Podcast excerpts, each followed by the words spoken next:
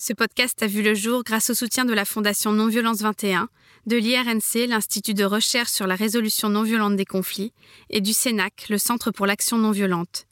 Toutes ces ONG, aux moyens fort modestes, luttent au quotidien pour faire connaître et vivre la non-violence. Je vous invite à les découvrir et à leur donner plus de moyens. Et si vous souhaitez que je poursuive cette mission que je me suis donnée de diffuser la non-violence, vous pouvez aussi y contribuer par vos dons en cliquant sur l'onglet Soutenir le podcast sur le site force-nonviolence.fr. Je vous remercie. C'est d'abord une écologie de l'être humain, la non-violence. Ma lutte va être à travers la parole. Si tu mets la graine de violence, tu la retrouveras en face. Ne jamais obéir. Urgence climatique, justice sociale. D'abord dénoncer le système. Mobilisation citoyenne. On ne peut pas être dans la violence et l'humanisme à la fois. Bienvenue dans le podcast La force de la non-violence. Parce que la force n'est pas l'apanage de la violence, parce qu'on peut changer cette croyance et toute notre culture. Je suis Célia Grincourt et je vais à la rencontre de personnes qui ont choisi la non-violence et les stratégies d'action qu'elle nous offre pour se faire entendre, révolutionner ce monde ou simplement espérer survivre. Être en colère, c'est la bonne santé, vous savez. Désobéissance civile de masse. Dans le changement politique, on n'a pas le droit de rester amateur. C'est une question de vie ou de mort. Il nous faut des armes d'instruction massive. C'est une lutte. Donc l'empathie est le levain de la non-violence. C'est ça notre espoir. Le droit à la non-violence. Le droit à la non-violence éducative. I still have a dream. Je ne suis pas végétarienne. Je ne cherche donc aucunement à donner une leçon à travers cet épisode. Seulement, après une année à travailler sur la non-violence, je ne veux et ne peux passer sous silence aucune violence. Et celle faite aux animaux est l'une des plus choquantes peut-être. Car quand des êtres humains s'en prennent à d'autres êtres humains avec autant d'insensibilité qu'ils le font avec les animaux, cela est arrivé et cela arrive encore malheureusement, ils ne sont plus vus comme nos semblables, mais comme des barbares, des monstres, des êtres sans une once d'humanité, justement. Et pourtant, ce sont bien des humains Puissions-nous nous en souvenir, nous qui, lorsqu'il s'agit d'animaux, fermons les yeux sur une exploitation tout aussi cruelle, qui en outre a des répercussions tragiques sur des populations entières, sur notre écosystème et sur notre santé. Willen Pilat est militante antispéciste et végane, c'est-à-dire qu'elle ne mange aucun produit dérivé des animaux, ni ne porte aucun vêtement fait à partir d'animaux, ni ne met de maquillage testé sur les animaux, etc elle a décidé de ne plus cautionner de quelque manière que ce soit la souffrance que nous infligeons à celles et ceux qui ne sont pas de notre espèce. Elle fait partie de cette poignée d'individus qui nous alertent sur la nécessité de mettre fin à l'exploitation animale. Mon invité a aussi cette particularité de s'être penché sur les liens entre antispécisme et féminisme, car violence et domination étant consubstantielles, aucune oppression ne devrait laisser indifférent. Toutes ont les mêmes racines et toutes prospèrent grâce à notre déni, notre besoin de confort et notre conditionnement à une hiérarchie des êtres ce que soulignait déjà Louise Michel au XIXe siècle lorsqu'elle disait Au fond de ma révolte contre les forts, je trouve du plus loin qu'ils me souviennent l'horreur des tortures infligées aux bêtes. Et plus l'homme est féroce envers les bêtes, plus il est rampant envers les hommes qui le dominent. Willen Pilate, qu'est-ce que c'est pour vous la non-violence? Pour moi, la non-violence, c'est vraiment ce que j'essaye d'appliquer au quotidien dans ma vie, c'est-à-dire euh, essayer de porter préjudice à euh, moins de personnes possible, que ce soit euh, les humains et les animaux. Donc voilà, je consomme pas d'animaux et je respecte leur intégrité. À partir du moment où ils peuvent souffrir, hein, il faut en tenir compte et adapter nos comportements à ça. Plus de 70 milliards d'animaux sont abattus chaque année dans le monde, 2000 animaux tués chaque seconde. Euh, il y a aussi cette banderole de militants antispécistes que j'ai vue en illustration d'un article de la chercheuse Alexia Renard. Si on tuait les humains au même rythme que les animaux, l'humanité s'éteindrait en moins de trois jours. Comment est née votre conscience de la souffrance animale? Je suis devenue végétarienne euh, assez jeune, hein. j'avais 16 ans. J'ai eu plusieurs, je pense, prises de conscience parce que déjà j'ai grandi avec un chien que je considérais euh, pleinement comme un membre de la famille et qui est décédé et ça a été un, très très gros choc pour moi. Ça a vraiment été une grosse souffrance. Et euh, aussi, ben j'ai un père qui est bouché. Ça aussi, ça a vraiment été déterminant parce que mon père est une personne violente qui a imposer sa violence à toute la famille euh, pendant toute la durée euh, du temps. On a vécu ensemble sous le même toit. Et pendant ces 17 ans, cette personne a été source de peur, en fait, pour moi.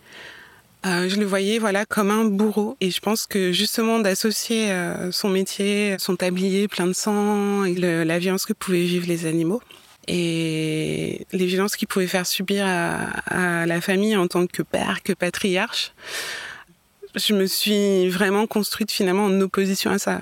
C'est aussi en ça que je suis vraiment non violente, c'est que euh, il représentait pour moi la violence et que je rejetais euh, tout ça. Et euh, en fait, ben à ce moment-là, j'étais trop jeune pour euh, aller contre les ordres de mes parents qui donc me forçaient à manger des animaux. Euh, mais dès que j'ai eu l'occasion de d'arrêter de les manger, ben j'ai sauté dessus quoi. Cette occasion s'est présentée. Mes parents ils sont partis en vacances. Donc j'avais 16 ans, ma sœur avait euh, 20 ans, quoi, 21 ans, et euh, ils nous ont laissés en fait euh, pendant deux ou trois semaines dans l'appartement seul. Et dès qu'ils sont partis, j'ai dit à ma sœur, ben, je, ça y est, je deviens végétarienne. Elle m'a dit OK. et donc, pendant cette période, j'ai pas mangé d'animaux et j'étais pleinement en phase avec qui j'étais, quoi. J'étais vraiment contente. Et comment ça s'est passé au retour de vos parents? Bah, je leur ai annoncé que je mangeais plus d'animaux. Ma mère a dit, c'est quoi encore cette connerie? Mon père a rien dit. Et euh, ma mère a dit, ben, ça te passera. Elle se trompait. Vaguement.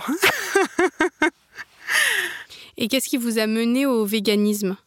Euh, avant d'être moi-même militante, euh, j'étais juste végétarienne et je comprenais pas les enjeux qu'il y avait derrière le véganisme en fait. Je me disais, euh, je vois pas le problème de prendre euh, un peu de lait euh, à une vache, euh, je vois pas le problème de prendre un œuf à une poule. et du coup, je suis tombée sur la vidéo de Gary Yourofsky, je crois que ça s'appelle comme ça, le discours le plus important de votre vie. Par ailleurs, Yourofsky, moi, je, je le connaissais pas, et aujourd'hui, euh, je pense qu'il y a plein de choses qui sont contestables chez cette personne, mais malgré tout, cette vidéo, euh, je l'ai vue et ça a été un électrochoc, en fait. Il annonçait simplement et clairement que derrière le lait, en fait, il y avait un veau qui était tué, qu'il y avait une vache qui était inséminée euh, contre sa volonté, euh, qu'il y avait euh, une séparation euh, très douloureuse, et aussi, ben, après, toutes les souffrances que la vache elle pouvait subir en tant que femelle.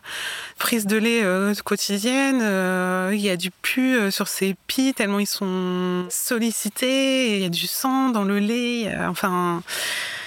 Derrière les œufs, pareil, que les œufs c'était des poussins broyés, que c'était euh, du sexage, parce qu'on garde que les poules euh, femelles pour leur capacité à faire des œufs.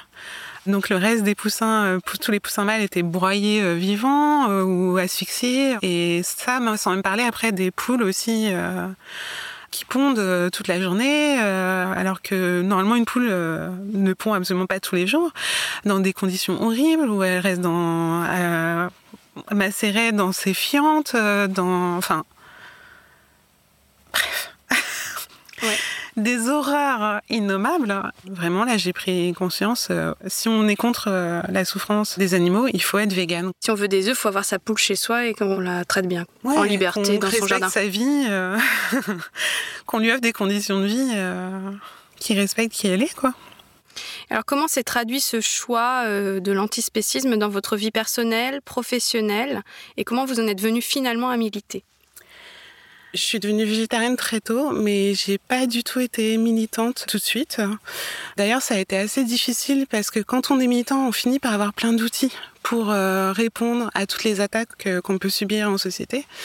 Moi, ben 16 ans, euh, c'était compliqué. Euh, déjà, fallait que je me batte pour avoir des repas euh, végétariens, et en plus, fallait que je me batte avec mes camarades qui euh, se moquaient de moi, euh, agitaient de la viande sous mon nez, poussaient des cris d'animaux.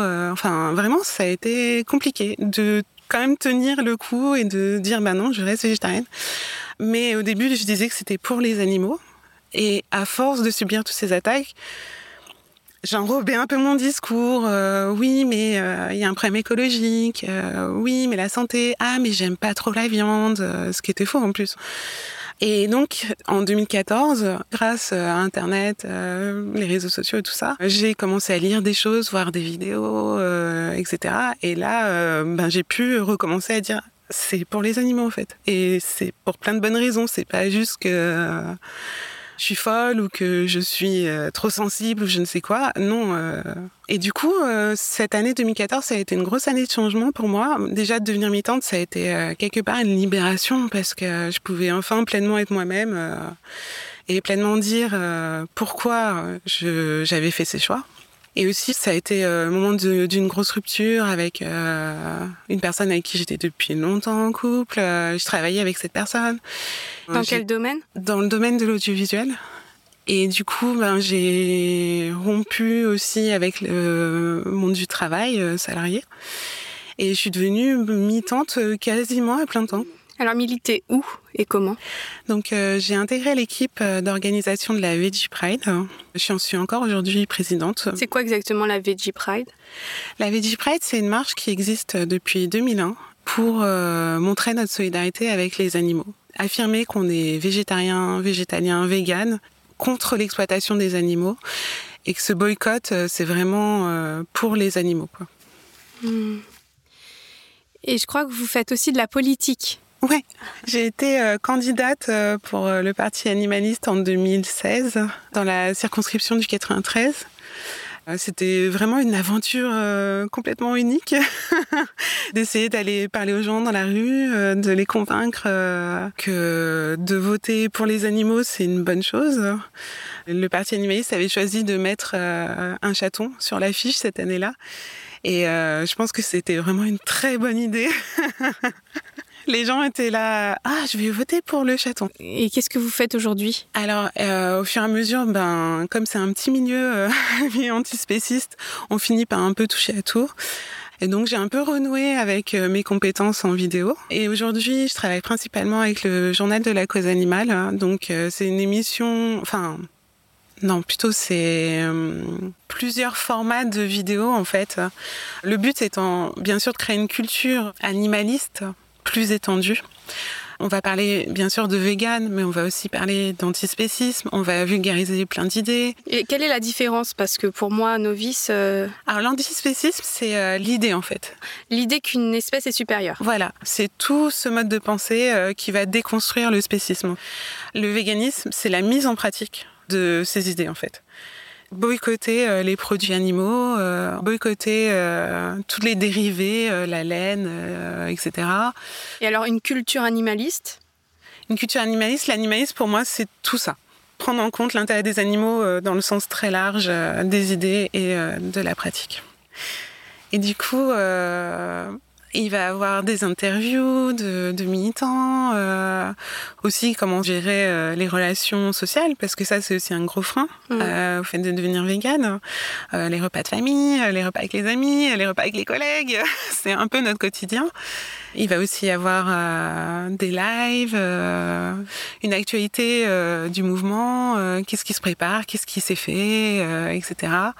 Donc vraiment des vidéos simples, courtes, qui permettent d'être partagées facilement pour dire ah ben tiens ce sujet on en parlait, le cuir c'est quoi le problème Oui j'ai vu la dernière vidéo que j'ai pu regarder c'est sur le soja et donc ça répond à beaucoup de questions sur le fait que le soja ce serait mauvais etc. Et vraiment je conseille d'aller la regarder parce qu'en en fait il y a beaucoup de fausses informations qui sont débunkées.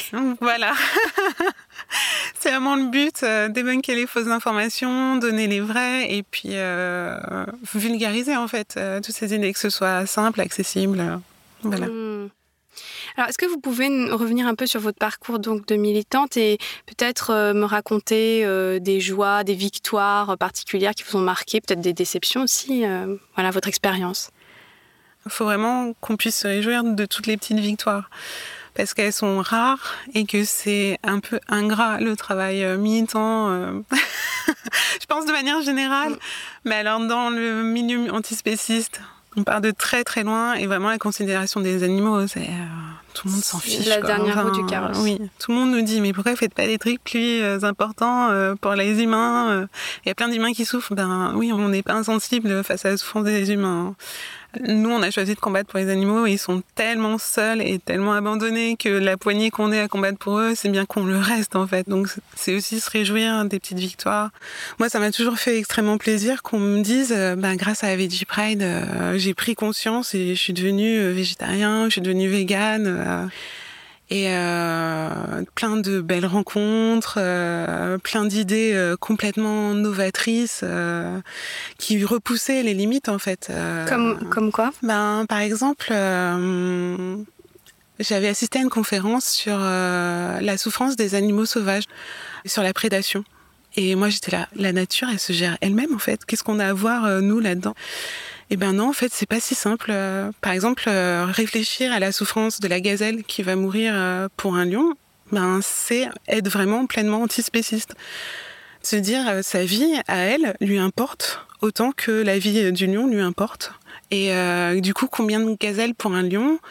Est-ce que concrètement on peut y réfléchir? Est-ce qu'on peut concrètement agir dessus euh? Ça me fait penser à une critique qu'on entend très souvent sur l'antispécisme, c'est-à-dire qu'en gros on est des prédateurs parce que dans la nature il y a des prédateurs et pourquoi changer ça? Donc ce que vous dites c'est qu'en fait on peut euh, même avoir de l'empathie pour les proies euh, dans la nature, enfin dans la vie sauvage, euh, mais alors comment faire? Parce que même si on a de l'empathie, euh, moi je ne vais pas affronter le lion personnellement. Puis c'est pas le but, lui aussi. Enfin, il, survit en fait. Euh, tout le monde dans la nature est un peu en mode survie. Je pense que justement les humains ne sont pas en mode survie et que ça change tout. C'est aussi ce qu'on dénonce, c'est la non-nécessité de toute cette viande. Le fait que le steak qu'on va prendre plaisir à manger, il nous est pas nécessaire. Après, euh, l'empathie euh, pour les animaux sauvages euh, et ce qu'ils peuvent vivre dans la nature, on peut réfléchir à des moyens d'action comme par exemple stériliser nos animaux pour commencer. Euh, si on a un chat qui va faire plein de chatons, qui vont eux-mêmes se reproduire, etc., et qui a, ça crée plein de chats errants et qui sont dans la souffrance, et eh ben qui tuent beaucoup d'oiseaux et qui... et qui vont prédater euh, beaucoup d'animaux, etc. Et eh ben c'est une chose simple que je peux faire, de stériliser mon chat et euh, ça va déjà euh, éviter pas mal de souffrance. Mais est-ce que c'est pas choisir pour le chat? Pardon, hein, je vais au bout du truc, hein, mais euh, c'est parce que c'est la question de l'humanisme, l'anthropocentrisme. J'ai lu certaines euh, critiques, par exemple à Yves Bonardel qui dit qu'il faudrait sortir de l'humanité, de que l'humanisme euh, quelque part c'est le spécisme. Complètement. Ce qui peut paraître extrêmement choquant pour quelqu'un qui, comme moi, est peut-être un peu conventionnel et pense que l'humanisme, c'est le rempart contre la barbarie et, euh, c'est ce qui pourrait euh, sauver l'humanité, justement, et les êtres vivants avec. Est-ce que euh, l'antispécisme se vit comme un humanisme? Est-ce que quand on décide qu'il faut stériliser les chats, c'est pas quelque part être anthropocentriste? Comment faire avec toutes ces questions que j'ai trouvé passionnante mais très complexe. C'est pas du tout simple, effectivement. Je dirais pas que l'antispécisme est un humanisme. En fait, ce serait le but ultime de l'humanisme d'être antispéciste. C'est-à-dire de repousser la frontière, euh, pas justement aux humains, humanisme, mais vraiment inclure euh, tous les êtres euh, sentients, tous les êtres qui peuvent souffrir, prendre du plaisir, qui tiennent à leur vie en soi, par, rapport à l'utilité qu'ils ont pour les dominants, etc. Il y a une citation que j'aime bien du coprésident du Parti animaliste, Pierre Mazaeri, qui dit qu'il considère la cause animale comme la plus universelle car elle interpelle la dignité de tous les humains et de ce fait même celle qui peut fédérer l'humanité entière autour d'une même responsabilité face à ses devoirs envers ceux qui ne peuvent même pas se révolter. Donc il y a une dimension éthique qui est prépondérante dans le combat pour la cause des animaux et quand on fait des considérations comme euh, l'être humain est un animal comme les autres ou il faut sortir de l'humanisme, est-ce qu'on ne nie pas justement cette dimension morale? C'est-à-dire que c'est parce qu'on est humain qu'on est capable de faire ce mal, mais c'est aussi parce qu'on est humain qu'on est capable de s'en rendre compte et de prendre la parole pour les animaux. Par exemple, le chat, je ne crois pas qu'il ait conscience qu'il fasse du mal au rat ou à l'oiseau. J'en suis pas si sûre en fait euh, que les animaux euh, n'ont pas une conscience éthique ou proche de l'éthique. Je pense déjà qu'ils ont pleinement conscience de ce qu'ils sont en train de vivre euh, avec ce que l'humanité leur réserve, qu'ils résistent, qu'ils cherchent à s'extraire euh, de cette condition euh, très souvent. Comment ils font? C'est souvent qu'on voit des animaux qui cherchent à s'enfuir, qui cherchent à défoncer des barrières, qui cherchent à sortir de l'endroit où ils vont être abattus. J'avais vu une vidéo qui m'avait vraiment profondément choquée. Dans les abattoirs, il y a une sorte de couloir qui fait à peu près la largeur d'un animal. Et ils avancent en fait les uns après les autres dans ce couloir. Et en fait, il y a une porte qui se ferme derrière celui qui vient de rentrer. Et les autres attendent. Cette porte se ferme pas jusqu'en bas. Et il y a du sang. Et il y a euh, le bruit du pistolet qui vient euh, étourdir les animaux avant de les saigner. Et du coup, l'animal qui était juste derrière a entendu ce bruit et a vu euh, juste le bas du corps euh, tomber en fait, euh, enfin dans cette flaque de sang. Il a été pris de peur et il a cherché à se retourner par tous les moyens et à reculer. Il pouvait pas, enfin voilà. Mais il savait en fait que là il allait mourir et hum, les animaux ont une culture, ils ont une conscience, ils se transmettent des choses, ils ont une, une vie sociale, ils ont un cercle. Pardon, mais ce que vous racontez là, moi, ça me fait vraiment penser au récit de gens qui sont allés dans les camps de concentration, enfin, qui allaient euh, en train euh, se faire euh, abattre, enfin, tuer, quoi. Et parce que certains disent que c'est le point Godwin, etc. Mais est-ce que vous pensez que ces comparaisons sont justes et justifiées? Pour moi, elles sont 100% justifiées. D'ailleurs, les nazis sont basés sur les abattoirs de Chicago pour construire euh, les camps de concentration. C'est difficile de nier, euh, en sachant ça, qu'il euh, y a des liens très forts. Et justement, les, nazis ont passé énormément de temps à animaliser les juifs, comparant à des rats. Je pense que justement là il y a quelque chose qui joue dans les luttes qui cherchent à libérer les femmes, etc. Notamment voilà il y a quelque chose qui joue dans le féminisme, à se dire que à garder cette frontière nette entre les humains et les animaux, on fait une erreur. Parce que cette frontière, elle peut toujours être poussée pour qu'on arrive encore à des horreurs. Hmm. Nous avons beaucoup parlé d'antispécisme, mais vous vous dites aussi féministe. Par quel biais vous avez pris aussi cette autre dangereuse tangente? Euh, Quel lien vous voyez entre le féminisme et l'antispécisme? Moi, c'est l'antispécisme qui m'a amené au féminisme. Vraiment, en décortiquant euh, ce que pouvaient subir les animaux, euh, ça m'a amené à réfléchir à ce que pouvaient subir les femmes. Et du coup, les liens euh, qui sont faits très facilement, ben déjà l'essentialisation. Les femmes sont destinées à tel usage, les animaux pareil. Ils sont définis par l'utilité qu'ils ont pour les dominants, l'utilité reproductive, sexuelle aussi les représentations des femmes très euh, animalisées, euh, très pornifiées. Euh. On avait fait pas mal de liens entre les pubs qu'on pouvait voir justement pour la viande, où il y avait pas mal de femmes mises à nu, chosifiées, etc. Et pareil, des animaux des fois pornifiés. Pornifiés, ça veut dire quoi on pouvait voir justement des poulets avec des portes jartelles, ah. des ah, sous-vêtements. Porno. ouais. On s'approprie les corps euh, des femmes et on s'approprie leur vie, comme on s'approprie les corps des animaux, on s'approprie leur vie. Euh. C'est par les corps qu'on nous exploite. C'est comme si en objectivant les corps, on niait l'individualité. Complètement.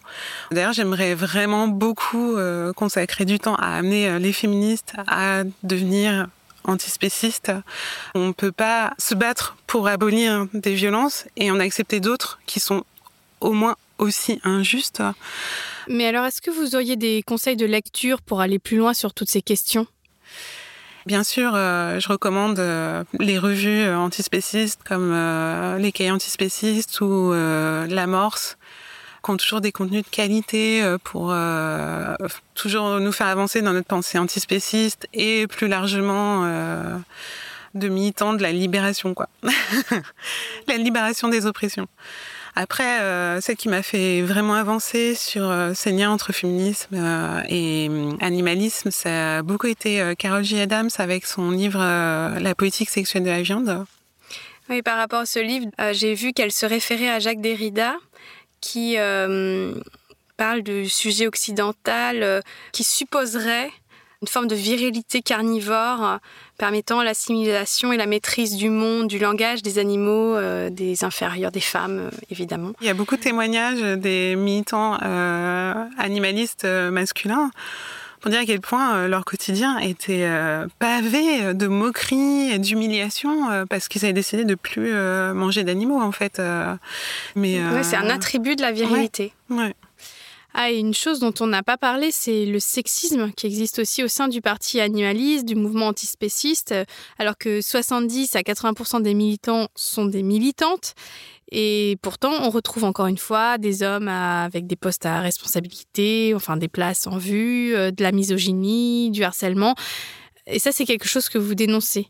j'ai donné une conférence pour dénoncer et ça continue en fait. Je continue à avoir des témoignages, même si je dirais que globalement le mouvement euh, antispéciste est plutôt un mouvement qui va pas mal s'interroger sur toutes ces questions-là.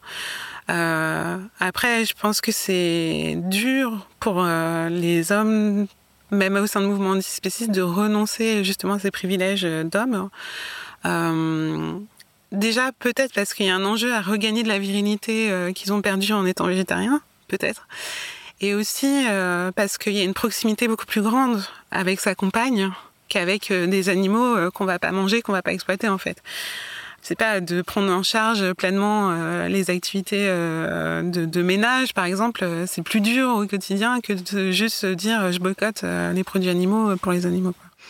Et alors, donc vous, vous militez par des voies entre guillemets assez classiques comme euh, la Veggie Pride, comme euh, donc des conférences, euh, des actions de sensibilisation, le parti animaliste. Est-ce que vous envisagez à titre personnel d'employer des actions plus directes, on va dire, voire même illégales Je pense que je serais prête, euh, oui, à éventuellement aller beaucoup plus loin. Euh dans des actions euh, potentiellement illégales parce que ben, la légalité en fait c'est aussi le système spéciste, patriarcal et, oppressif.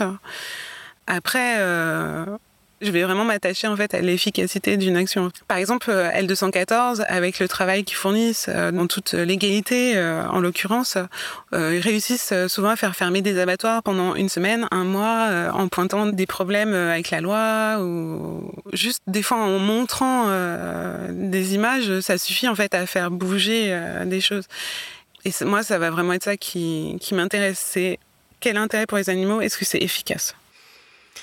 Euh, J'ai entendu l'une des conférencières avec qui vous participiez à un webinaire expliquer qu'il avait été observé que les lieux où s'installaient des abattoirs voyaient émerger de plus en plus de violences sociales, notamment sur les femmes, sur les enfants. Donc on signalait de plus en plus de violences. Comment permettre aux gens de faire le lien entre toutes ces violences? Comment briser la chaîne de la violence et de la domination, selon vous? ben, sensibiliser tout le temps, tout le temps, tout le temps. Euh, pour l'instant, on ne sait pas comment faire autrement euh, que d'essayer de, d'avoir une prise de conscience euh, globale, générale. De toute façon, la consommation de viande, ce n'est pas qu'une violence pour les animaux, c'est une violence aussi humaine. Très largement. Enfin, je veux dire que ce soit les abattoirs où il y a des endroits où il n'y a pas en fait d'autre travail, les gens sont obligés de revenir.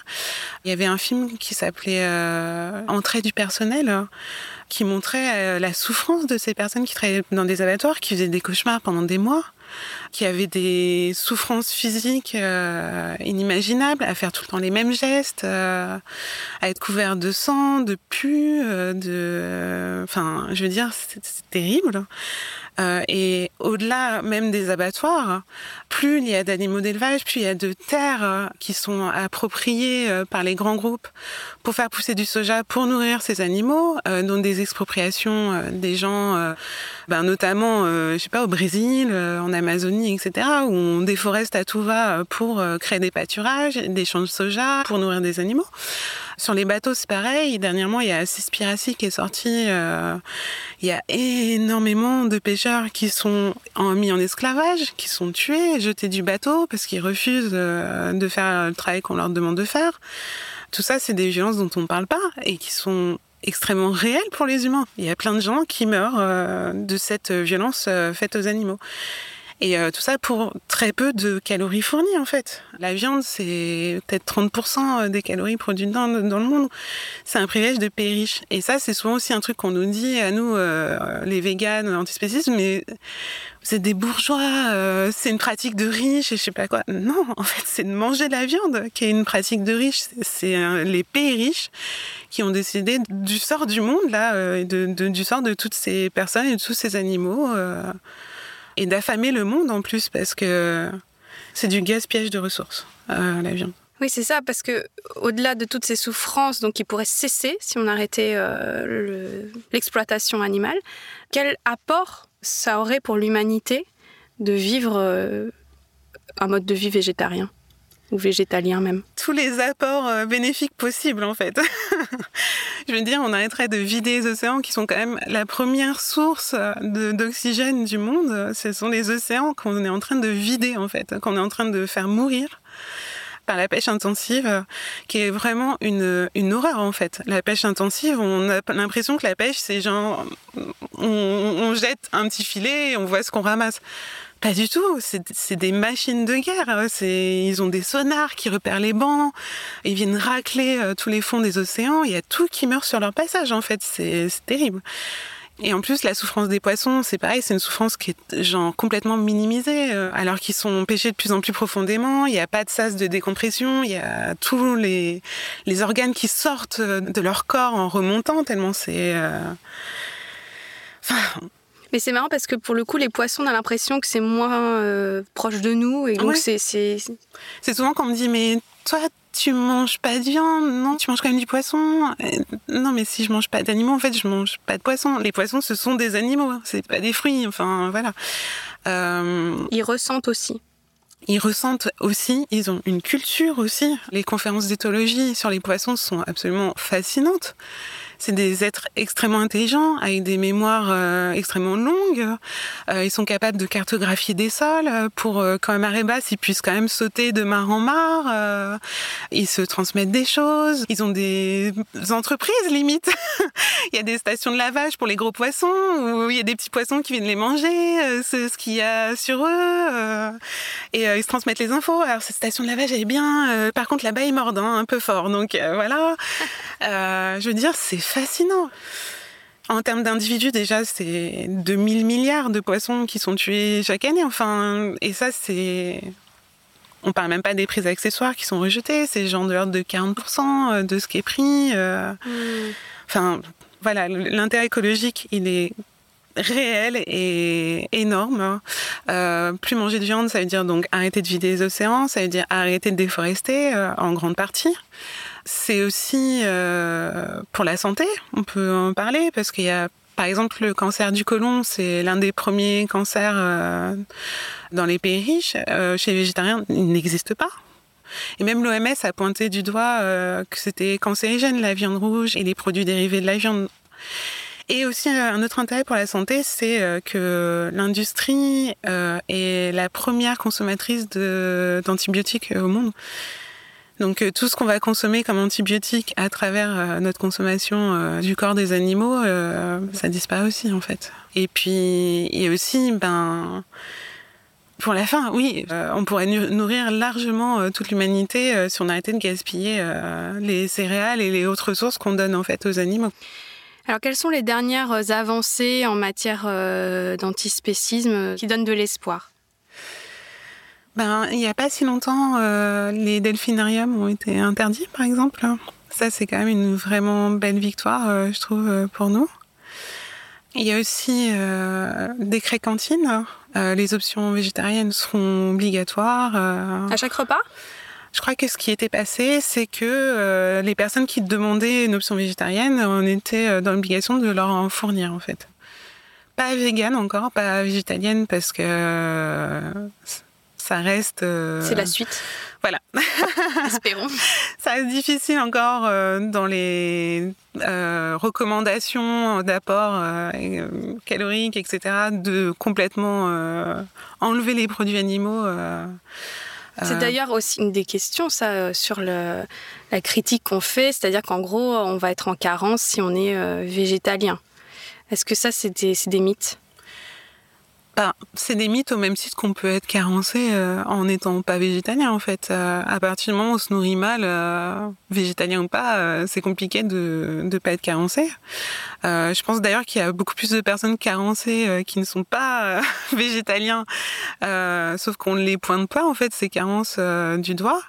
Nous, en tant que végétaliens, à force qu'on nous ait dit tu vas être carencé, je pense qu'on s'intéresse quand même plutôt de près à ce qu'on va manger et c'est une bonne chose en soi de s'intéresser à ce qu'on mange.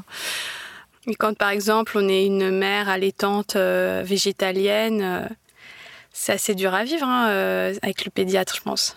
Je pense que c'est assez dur à vivre sur tout notre parcours euh, de santé en fait. Euh, dernièrement, j'ai été hospitalisée. Euh, j'ai bien spécifié que je ne souhaitais pas tel et tel aliment. Il y avait même un questionnaire à l'entrée de l'hôpital. On m'a apporté comme premier repas du saumon et comme deuxième repas du bœuf haché. c'est vraiment dur en fait au, au quotidien effectivement d'avoir toujours accès euh, à une alimentation euh, vraiment équilibrée etc c'est à nous de la prendre totalement en charge en tout cas. Et donc c'est un vrai enjeu pour le futur que euh, de de faciliter cet accès à, à une nourriture végétalienne euh, équilibrée euh, qui nous permette euh, à tous de l'être euh, sans que ce soit une galère euh, Parce que c'est vrai que euh, quand on cherche à faire autrement, et ça pour le coup je peux parler personnellement, c'est compliqué. On ne sait pas. C'est la facilité, c'est de faire ce qu'on connaît en fait. Et, et dans les magasins, c'est tellement compliqué de trouver autre chose qu'on se dit non mais pff, finalement, allez hop, un bout de jambon. non mais c'est horrible, mais c'est Ah non, mais vraiment, c'est une vraie c'est la hein. facilité. Et je pense que des gens se sentiraient beaucoup plus aptes à le faire si bah, ils voyaient que c'est possible. Et ça, pour l'instant, ça reste encore, je trouve, euh, il faut vraiment une volonté militante euh, ouais. courageuse. Il faut quoi. avoir une démarche, en tout cas, d'aller chercher. euh, Il y a plein plein de blogs de cuisine végétalienne, etc. Plus ou moins accessibles, plus ou moins faciles. Mais dans le quotidien, souvent, haricots rouges, un peu de riz et une salade, ben voilà, tout est couvert euh, et c'est pas dur. Sur votre page Instagram, vous partagez euh, vos photographies et vos dessins que j'ai beaucoup appréciés. Et sur l'une de vos œuvres, vous figurez une énorme bouche monstrueuse prête à avaler une personne qui va tomber d'une falaise et vous écrivez à propos euh, de ce dessin. J'ai peur de ne plus avoir le choix, d'être dos au mur, au bord du gouffre et d'être avalé par le monstre du conformisme. Qu'est-ce que ce serait pour vous ne plus avoir le choix et qu'est-ce que c'est le conformisme?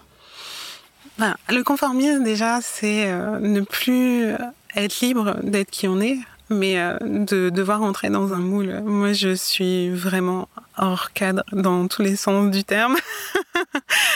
Euh, et en fait, ces choix que j'ai pu faire euh, hors cadre me rendent vraiment heureuse. En fait, je suis heureuse d'être qui je suis. Je suis heureuse d'être végane, antispéciste. Je suis heureuse d'être féministe. euh, je suis heureuse d'être euh, sans enfant, célibataire. euh, je suis heureuse des choix que j'ai pu faire. Voilà, tous les choix qui ont pu jalonner mon parcours.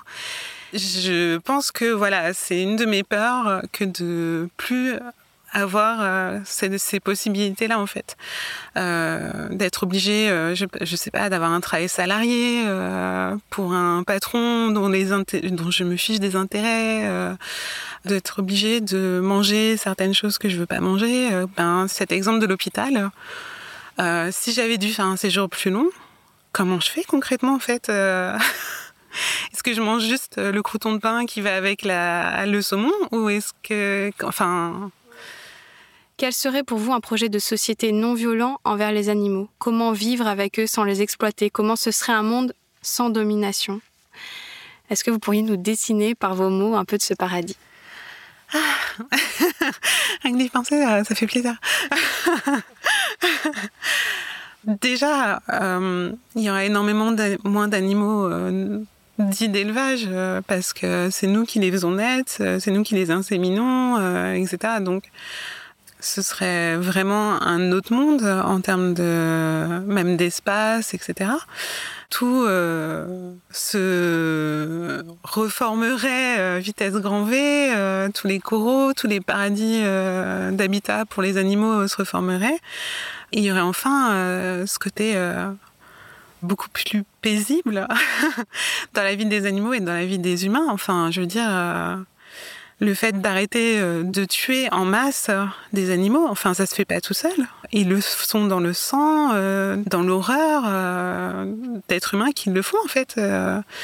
Et comment on vivrait du coup avec ces animaux d'élevage si on les élève plus pour les manger? Comment, comment ça se passerait? Est-ce que vous avez une image ou quelque chose qui...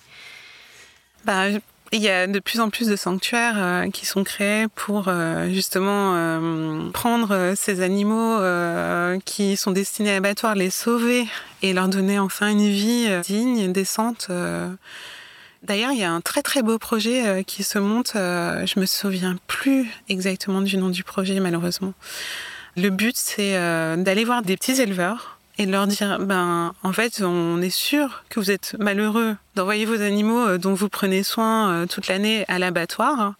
nous, ce qu'on vous propose, c'est de vous donner la somme que vous gagnez en envoyant vos animaux à l'abattoir et vous prenez soin de vos animaux. Vous les employez plus à l'abattoir. Et du coup, ça marche hyper bien. Il y a plein d'éleveurs qui disent mais oui, non mais on ne veut plus envoyer nos brebis à l'abattoir, on veut plus envoyer euh, nos vaches à l'abattoir. Euh, nous on les aime, on en prend soin pendant des mois, euh, etc. Et on, juste c'est notre moyen de subsistance que d'avoir ce métier. mais on ne veut pas faire ça, donc on accepte l'offre avec plaisir. Mais voilà, des éleveurs en fait qui vivent en toute harmonie avec leurs animaux grâce en fait à retirer cette pression financière en fait. Alors vous, Willen, vous vous voyez où dans ce paradis euh, ben, je sais pas où je serais. Je, pense que je serais extrêmement contente. Je pense que je serais peut-être aussi vieille parce que je sais pas quand est-ce que ça arrivera, mais j'espère que ça arrivera de mon vivant en tout cas. Euh, je le souhaite. Et je serais heureuse ben, de, de voir que notre travail a payé et que plein d'êtres souffrent moins ou plus du tout. Et ce sera vraiment très émouvant pour moi. Merci beaucoup, Willen Pilate. Merci à vous.